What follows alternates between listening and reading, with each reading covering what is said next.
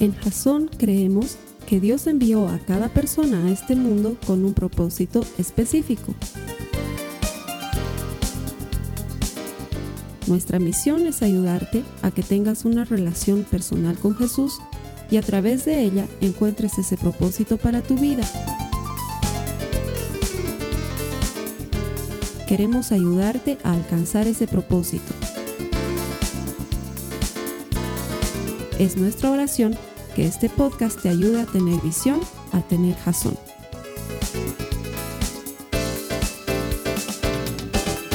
Muy bien, bienvenidos a todos los que se conectan a Jazón en línea. Estamos felices de brindarte este servicio de internet para que desarrolles una relación personal con Jesús. Todo aquel que encuentra a Dios encuentra vida y cuando encuentras esa vida encuentras propósito. De eso se trata un poco lo que hacemos aquí en Jason. Estamos en medio de una serie que se llama El Fin. De hecho, estamos en la cuarta semana del fin y todavía vamos a tener una quinta semana más. Pero la semana de hoy es una semana súper importante. De hecho, lo que hemos visto las pasadas tres semanas como que nos ha ido preparando en nuestra mente y en nuestro corazón para lo que vamos a hablar hoy, que probablemente me arriesgo a decir que jamás en tu vida lo habías escuchado. Es más, eh, te voy a recomendar altamente que utilices la pestaña de notas que está a tu derecha de la pantalla para que puedas repasar las citas bíblicas, porque estoy seguro que vas a querer volver a ellas más tarde, porque probablemente lo que vayamos a hablar hoy va a generar en ti muchas interrogantes. El tema de hoy se llama el reino de Dios. Y lo que quiero que hagamos es que hablemos de precisamente a qué se estaba refiriendo Jesús cuando hablaba del reino de Dios, qué tiene que ver con el fin, qué tiene que ver contigo y qué tiene que ver conmigo. Como te digo, probablemente jamás en todos los días de tu vida hayas escuchado esta enseñanza, así que tratale de sacar el mayor provecho. Vamos a comenzar a partir de una pregunta. Y esta pregunta es, ¿es la vida eterna lo mismo que el reino de los cielos? Es decir, cuando Jesús estaba hablando de ganar la vida, de repente cambiaba y hablaba de entrar en el reino. Y hay N pasajes en las escrituras que nos hablan del reino de los cielos como un lugar al que se llega por méritos.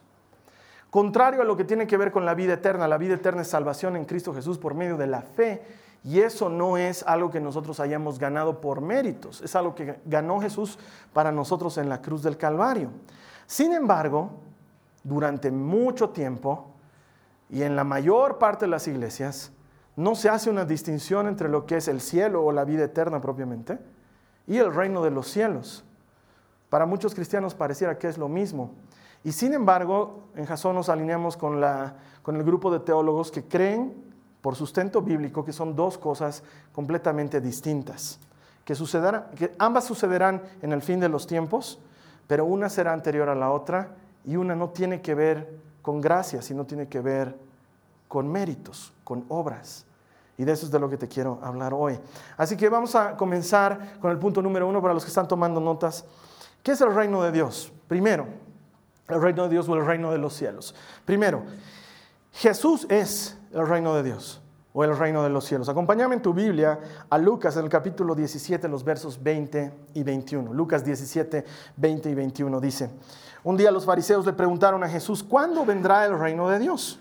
Jesús les contestó, no pueden descubrir el reino de Dios por medio de señales visibles. Nunca podrán decir aquí está o está por allí, porque el reino de Dios ya está entre ustedes. Ahora, los fariseos querían volverse locos cuando Jesús hablaba así, porque le decían, estás, eh, eh, estás predicando sobre el reino de los cielos, nos hablas constantemente de el reino de los cielos se parece a, y nos pones ejemplos. Y nosotros queremos saber cómo notamos cuándo va a venir ese reino. Y Jesús les dice, es que no van a notarlo porque el reino ya está entre ustedes. Y los fariseos miraban a todo lado y decían, ¿y dónde? Y Jesús les decía, ya está entre ustedes. Y ellos les decían, hazte un lado porque no nos dejas ver el reino de los cielos. No entendemos de qué estás hablando. Y en realidad lo que Jesús estaba diciendo es que a partir de su venida, a partir de su nacimiento, el reino de Dios llegó a la tierra. Él es el reino de Dios. Y al llegar Él en su nacimiento a esta vida, el reino de Dios ya vino a esta tierra. Ahora el reino de Dios todavía no está operando. Ya se ha iniciado con Jesús. Y parte de la tarea que tú y yo tenemos de anunciarles a otras personas el Evangelio del Reino es precisamente mover ese reino que todavía no está operando efectivamente, porque ese reino comenzará a operar en los tiempos del fin. El reino ya ha venido aquí a la tierra y tú y yo formamos parte de ese reino, pero ese reino todavía no, no ha empezado a operar como tal.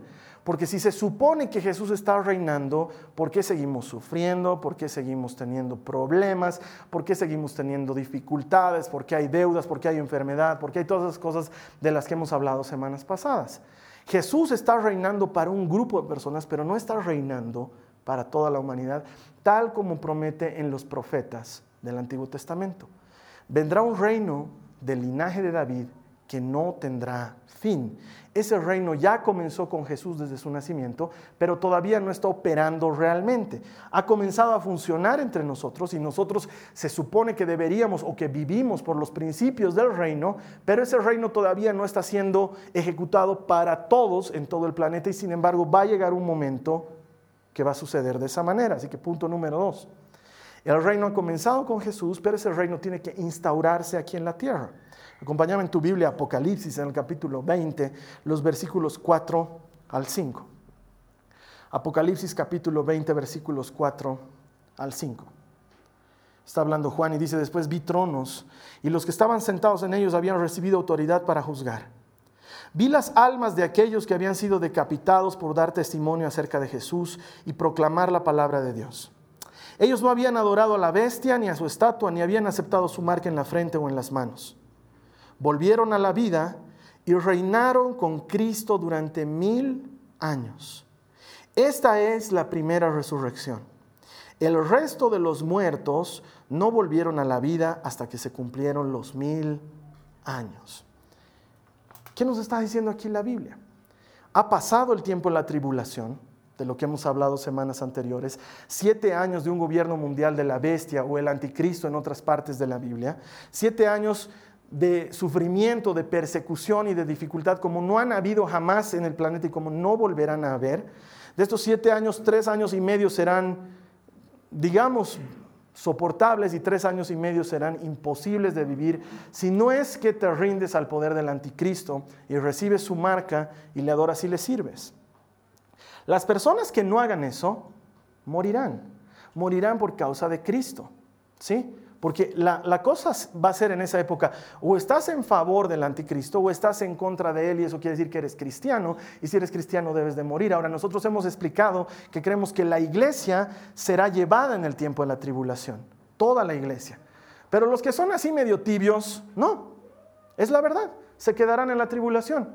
Los cristianos de domingo, los que no pasan tiempo con Dios, los que, no entienden lo que es adorar y servir a Dios, los que no lo conocen, se quedarán en la tribulación. Eso es lo que explica la Biblia. Y aquí nos está diciendo que van a resucitar todos aquellos que habiéndose quedado en la tribulación dicen, wow, ¿saben qué? Lo que me predicaban todos los domingos había sido verdad. Y yo flojo.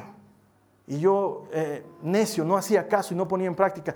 Y me niego a recibir la marca de la bestia. Y esa persona muere y luego dice que será resucitada para gobernar con Cristo durante mil años y ahí es cuando se instaura el reino de Dios aquí en la tierra. La Biblia nos explica que Jesús volverá en su segunda venida con su iglesia, con los que hayan, con los que hayan eh, sido arrebatados antes de la tribulación, más que, los que hayan muerto durante la tribulación por causa de Cristo, volverán a este mundo que todavía seguirá existiendo y todavía tendrá gente en él y Jesús instaurará un reino de mil años en esta tierra, mil años de paz, mil años de, seguridad, mil años de mostrarle al mundo cómo debería ser un verdadero gobierno. ¿Sí? Mil años de Jesús reinando en esta tierra. Ahora, ese, ese, reino de los cielos, ese reino de Dios, es una recompensa que Dios tiene preparada para los que cumplen sus mandamientos. Es decir, la vida eterna es un regalo que tú recibes, pero el entrar en el reino es una recompensa que Dios te da. ¿Se acuerdan lo que veíamos sobre las coronas? Las cinco coronas que describen la Biblia. ¿Hay alguien aquí? ¿Se acuerdan de las cinco coronas? ¿Sí? ¿Se acuerdan que habíamos visto que eran específicas para ciertos tipos de comportamientos de los cristianos? Mi idea es que deben haber cientos de miles de distintas coronas y la corona significa gobierno, se te, será dada autoridad para que gobiernes junto con Jesús probablemente. No sé, pues el Fabricio tendrá, tendrá Fabrilandia para gobernar, no sé, la Ceci no tengo idea, pero habrán mil años donde Jesús estará gobernando aquí en la tierra. De eso se trata el reino de Dios. Y no todos entrarán en el reino de Dios. De hecho, la Biblia nos aclara, el resto de los muertos no volvieron a la vida hasta que se cumplieron los mil años. Los que murieron pero no murieron en Cristo no participarán de esto. Por ejemplo, ¿sí? Más adelante vamos a ir viendo quiénes más no participarán. Tercer punto, el reino y la vida eterna son dos cosas diferentes. Vamos a ver lo que dice Juan en el capítulo 5, en el verso 24, por favor. Acompáñame a tu Biblia. Dice, está hablando Jesús y dice, de cierto, de cierto les digo, el que oye mi palabra y cree en el que me envió, tiene vida eterna y no será condenado, sino que ha pasado de muerte a vida. Jesús nos está explicando claramente lo que es la vida eterna. Dice, el que cree en mí y en mi palabra, y cree en aquel que me ha enviado, es decir, en el Padre, tiene vida eterna. La vida eterna es una cosa que tú y yo obtenemos por medio de la fe, por medio de creer en Jesús.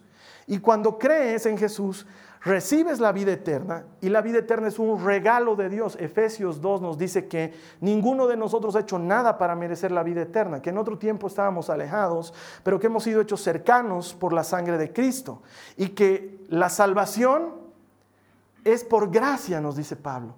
Es un don, es un regalo gratuito. Nadie lo mereció, dice él. Para que nadie luego pueda decirse, ah, yo me gané la vida. No, nadie puede ganarse la vida.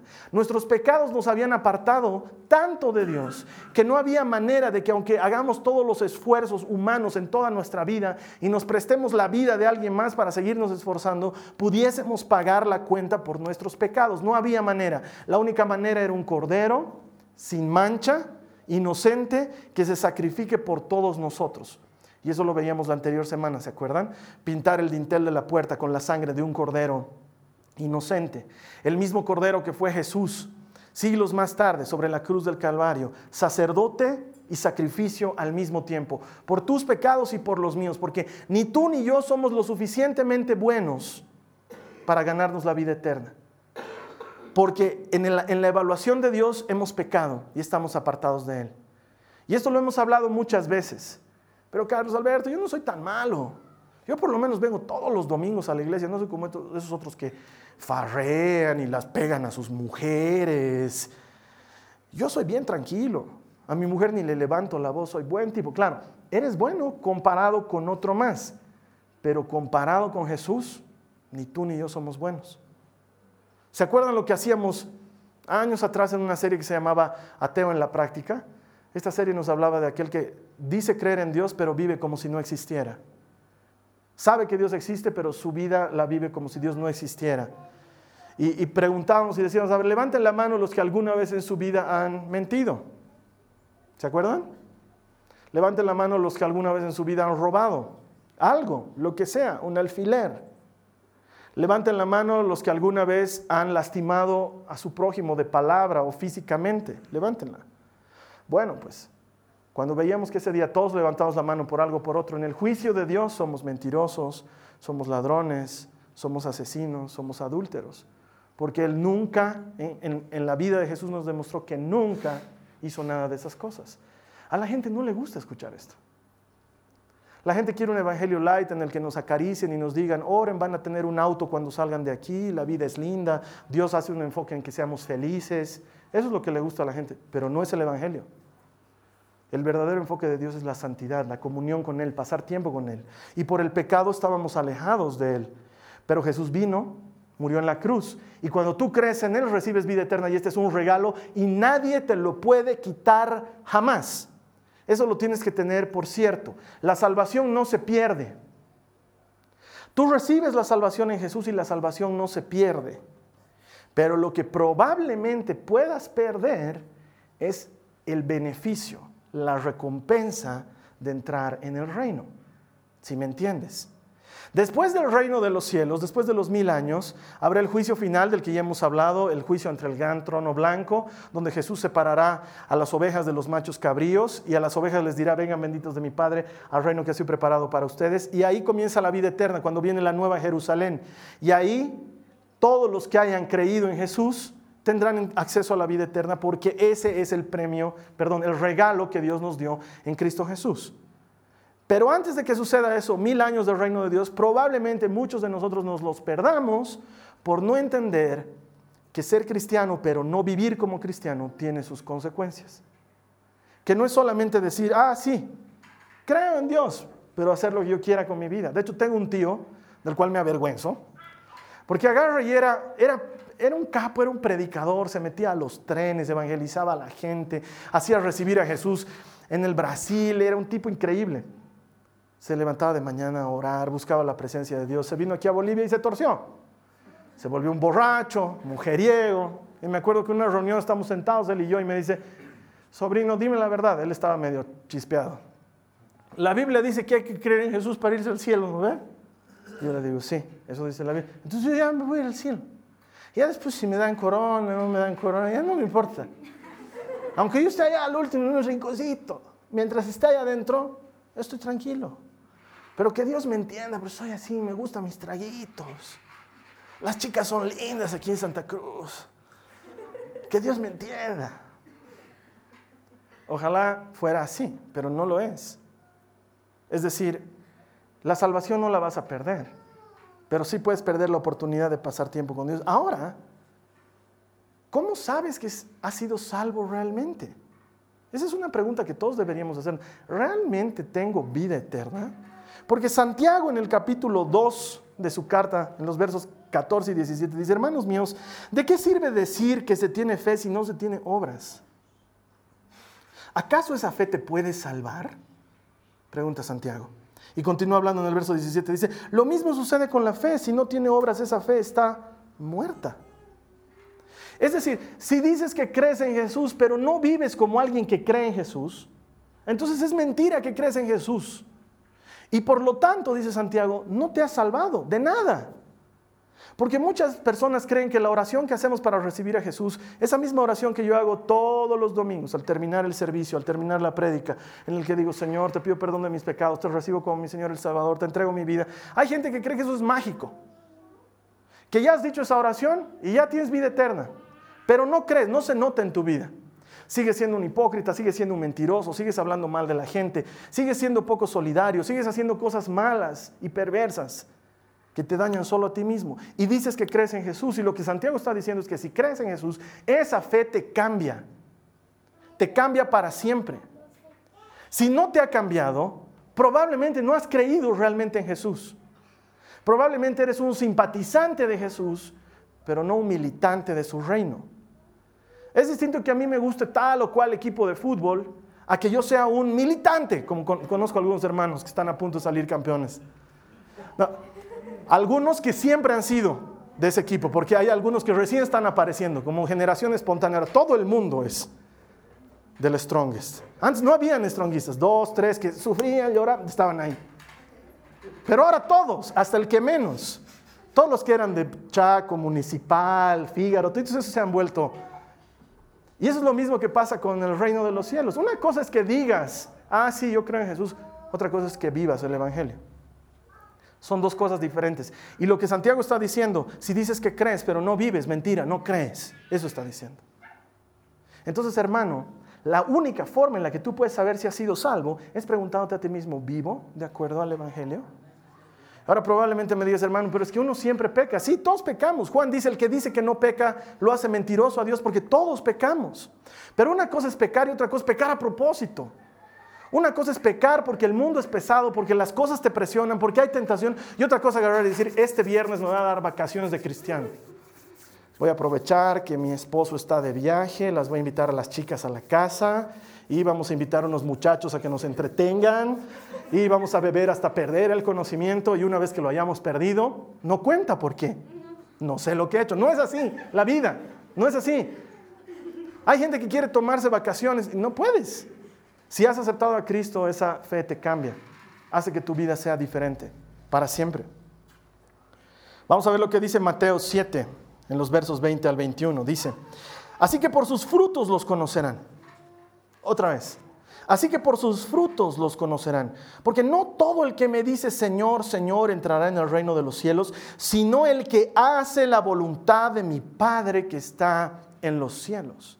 Requisito para participar del reino es hacer la voluntad de Dios.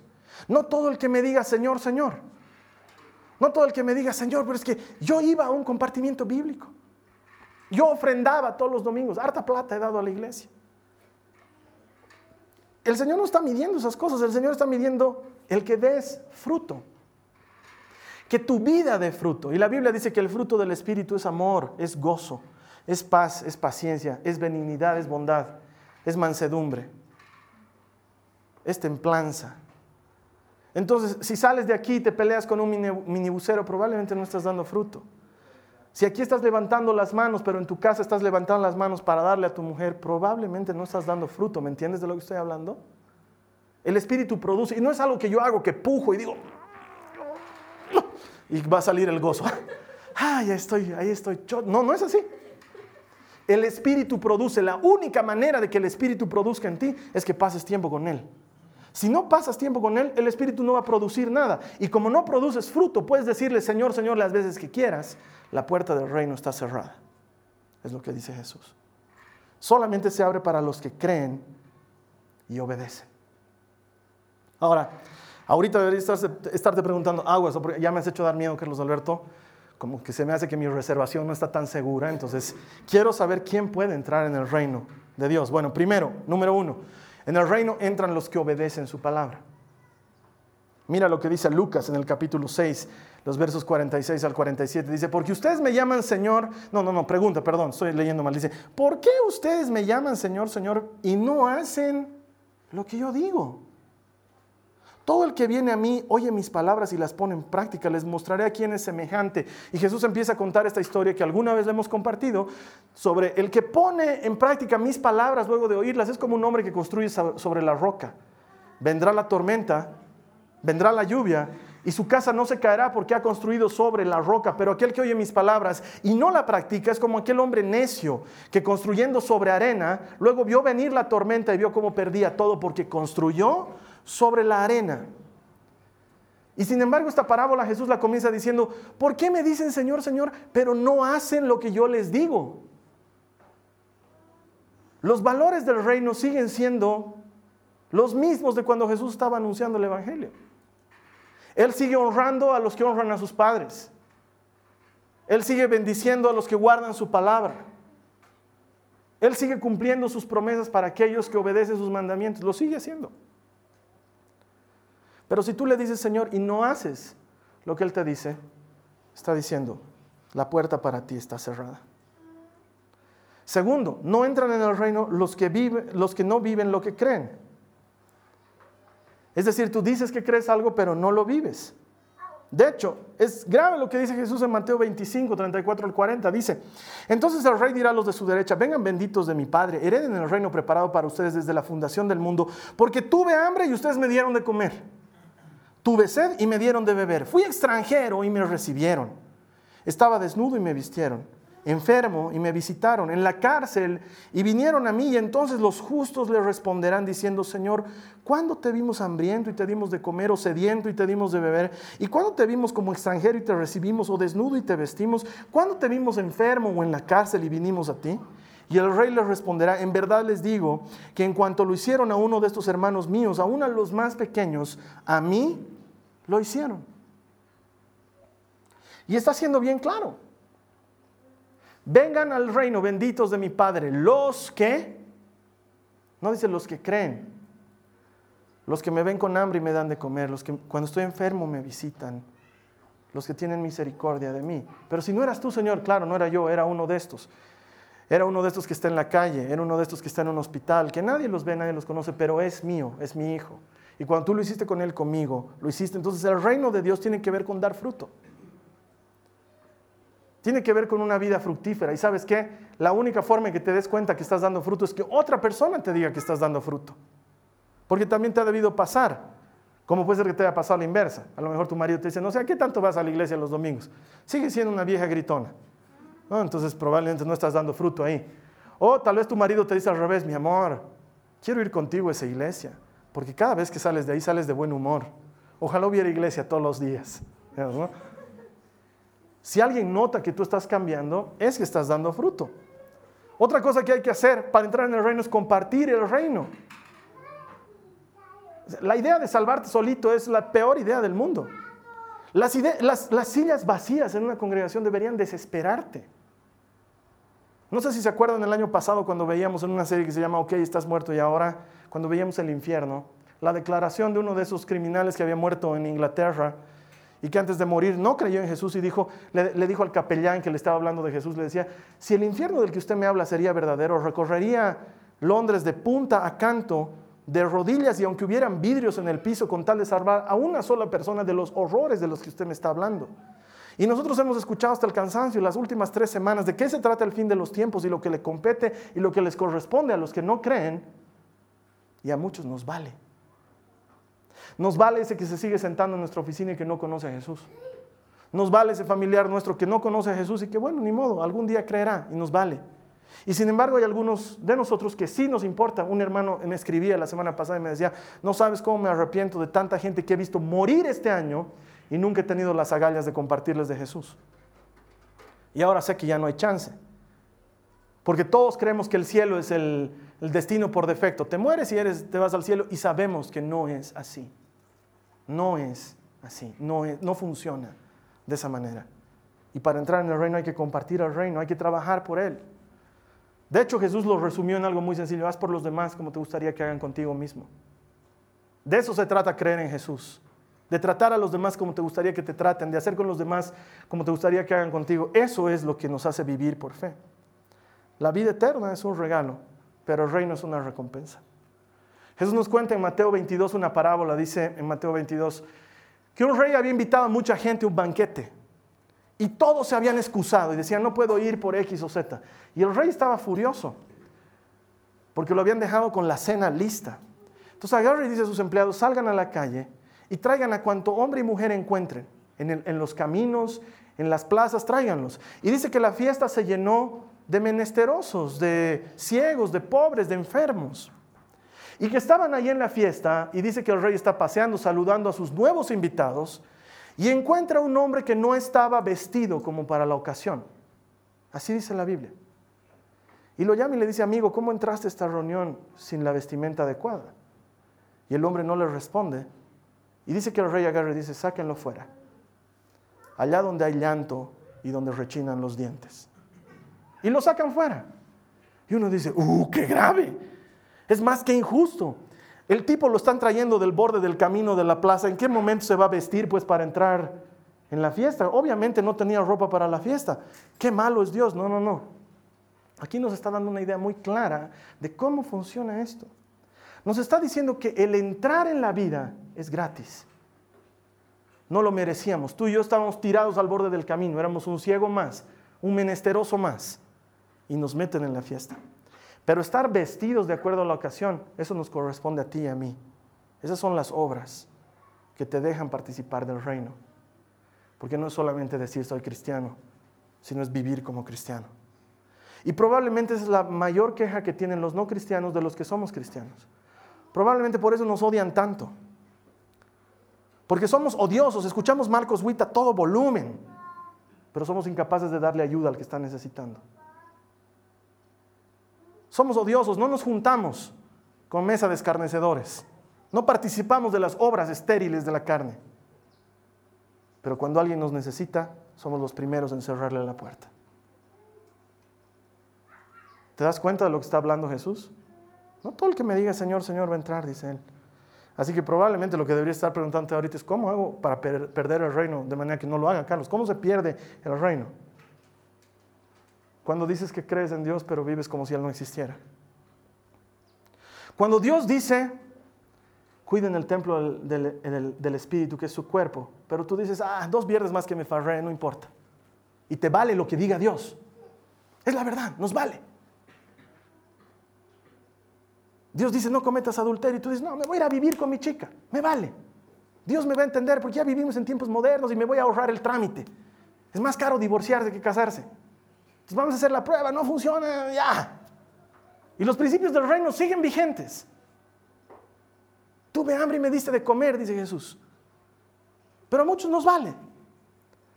Porque estamos acostumbrados que haya pobres en nuestro mundo. Y a Jesús no le está valiendo. Porque si dices que crees, pero no vives como alguien que cree, Jesús no te conoce, esa es la verdad. No te conoce, no me conoce si vivimos de esa manera. Mateo 7, 22 al 23 dice, muchos me dirán en aquel día, Señor, Señor, ¿no profetizamos en tu nombre y en tu nombre echamos fuera demonios y en tu nombre hicimos muchos milagros? O sea, estos eran gente de iglesia, no eran cualquier tipo, eran profetas, eran liberadores, esos tipos que andan y hacen cruzadas. Y Jesús les dice, jamás los conocí, jamás los conocí, apártense de mí los que practican iniquidad. Nunca los conocí hablabas de mí, hacías cosas para mí y no tenías tiempo para mí. Es un poco lo que hemos tratado de hacer con los servicios de Jason ahora, los hemos compactado para que por favor vengas a la iglesia. Y aún así llegas tarde. Y Jesús dice, nunca te he conocido. Porque en la prédica estaba sentado, pero al rato que estaban hablando conmigo, tú no estabas hablando conmigo. Tú no estabas ahí, no te conozco. No hemos pasado tiempo juntos. Porque para muchos hermanos el domingo es el único día en que oramos. No debería ser así, pero es la verdad. Muchos cristianos el único día que oran es el domingo. No somos familiares con Jesús. Y si Dios nos corrige, si estamos escuchando esta enseñanza, es precisamente porque Él quiere que entremos en el reino, porque si no, no tendría por qué avisarnos. Sencillamente no tendría por qué hacerlo. Ahora, y con esto estamos terminando. Mira lo que dice 1 Corintios 3, los versos 13 al 15. Está hablando de nuestras obras. Y dice, su obra podrá verse claramente el día la pondrá al descubierto. Y la obra de cada uno, sea la que sea, será revelada y probada por el fuego. Si lo que alguno sobreedificó permanece, ese recibirá su recompensa. Si lo que alguno sobreedificó se quema, ese sufrirá pérdida. Si bien él mismo se salvará, aunque como quien escapa del fuego. La verdad de la vida es que en este famoso juicio en el que vamos a estar primero los cristianos, ¿se acuerdan? El tribunal de Cristo. A algunos no se nos va a dejar entrar en el reino. Eso es lo que está diciendo Jesús. Se va a poner a prueba tus obras y si tus obras no pasan por el fuego, no entras no entras. Y afuera habrá llanto y rechinar de dientes, dice Jesús. Y como ya lo hemos dicho hasta el cansancio, el que piensa que es injusto, se está equivocando de canal. Porque Jesús está siendo justo, porque de antemano nos dijo que iba a ser así. Él nunca dijo que esto iba a ser de otra manera. Él dijo, si crees y guardas mis mandamientos, vivirás. Siempre lo dijo de esa manera. Vamos a terminar con esta cita, está en Lucas 13. Dice, esfuércense por entrar por la puerta angosta del reino de Dios. Porque muchos tratarán de entrar, pero fracasarán. Cuando el Señor de la casa haya cerrado la puerta, será demasiado tarde. Ustedes quedarán afuera llamando y rogando, Señor, ábrenos la puerta, pero Él contestará, no los conozco, ni sé de dónde vienen. Entonces ustedes dirán, pero comimos y bebimos contigo y enseñaste en nuestras calles y yo les responderé, les digo que no sé quiénes son ni de dónde vienen. Aléjense de mí, todos ustedes que hacen maldad. Habrá llanto y rechinar de dientes, porque verán a Abraham y a Isaac y a Jacob junto con todos los profetas del reino de Dios, pero ustedes serán echados fuera.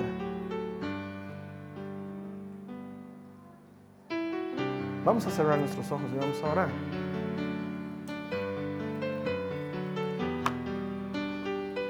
Cierra tus ojos. Mira, yo no soy del que cree que el Evangelio se debe predicar por el lado del temor y amenazando con los horrores del infierno. Pero el fin de los tiempos va a estar marcado por el juicio de Dios. Ese es el fin. Y antes de que esta tierra deje de ser, Dios va a instaurar un reino aquí. Y la idea es que tú y yo estemos dentro de ese reino. Quiero que ores conmigo y le digas al Señor, Señor, ayúdame a vivir de acuerdo con lo que creo. Pero díselo tú a Él, porque yo esta oración, de veras que no la puedo hacer por ti. Yo puedo orar por mí, pero no puedo orar por ti. Dile al Señor, Señor, ayúdame a vivir de acuerdo con lo que creo. A marcar la diferencia en el mundo. Y no tengas vergüenza, es increíble cómo hasta tenemos vergüenza de orar. Y Jesús dice, el que se avergüence de mí, yo me avergonzaré de él delante de mi Padre. Es la verdad, lo dice la Biblia. Y Jesús no está bromeando al respecto, está hablando en serio. Dile, Señor, ayúdame a vivir de acuerdo con lo que creo. Si tu fe no te está alcanzando, porque puede pasar, haz como le dijo el papá de este muchacho que tenía epilepsia a Jesús, Señor, creo, pero ayúdame a creer más. Aumenta mi fe, ayúdame a creer más, ayúdame a vivir la fe. Díselo tú al Señor ahora. Porque probablemente si hacemos el balance hoy, muchos de nosotros estamos seguros de que no nos alcanza para entrar en el reino. Y quiero que entiendas, hermano, esta es una recompensa. La vida eterna no la vas a perder. Una vez que pasa el reino, entrarás en la vida eterna, pero te habrás perdido del maravilloso reino de Dios en la tierra. Y si Dios lo ha prometido, debe ser algo grande y debe ser bueno. Dile al Señor Jesús, Señor, haciendo un balance me doy cuenta que estoy lejos, que no califico. Nunca he pretendido la salvación por mí porque sé que no soy lo suficientemente bueno, pero te he dicho que te creo. Ahora quiero vivir de acuerdo con lo que creo. Señor Jesús, díselo a Él. Y si tú nunca has aceptado a Jesús como tu Salvador, esta es una buena oportunidad para hacerlo, porque Dios no quiere que la gente se pierda, Él quiere que todos se salven. Y por eso con anticipación nos habla de estas cosas que puede ser que no te gusten, pero que son corrección para que aprendamos a vivir conforme a su palabra. Si tú quieres entregarle tu vida a Jesús hoy, porque piensas que no lo has hecho nunca o no lo has hecho nunca de verdad, te voy a pedir que hagas esta oración conmigo como alguien que lo cree. Dile a Jesús, Señor Jesús, te pido perdón de todos mis pecados. Te entrego mi vida y mi corazón y te pido que me salves y me transformes hazme una nueva criatura. Toma mi vida vieja así como está y a cambio dame esa vida nueva que has preparado nombre de Jesús. Amén. La Biblia promete que si tú has hecho esta oración y si has creído lo que en ella dice, has nacido de nuevo y has recibido el regalo de la salvación, eso es gratis. Bienvenido a la familia de Dios. Ahora te invito a que sigas unido a nosotros en Jasón, tenemos muchos recursos para ayudarte a que no solamente hayas recibido salvación, pero que además desarrolles una relación personal con Jesús. Porque cuando desarrollas una relación personal con Él, estás viviendo lo que dices que crees. Esperar aquí la siguiente semana. Tenemos una última semana del fin. Me va a encantar verte aquí. Que Dios te bendiga. Amén. Amén. Esta ha sido una producción de Jason Cristianos con Propósito. Para mayor información sobre nuestra iglesia o sobre el propósito de Dios para tu vida, visita nuestro sitio web www.jason.info. Allí encontrarás muchos recursos para animarte en tu relación con Dios, enseñanzas, nuestro blog, prédicas y mucho más. Te lo deletreamos www.jaz on.info. También puedes visitarnos en nuestro sitio en Facebook www.facebook.com barra Que Dios te bendiga abundantemente. Muchas gracias.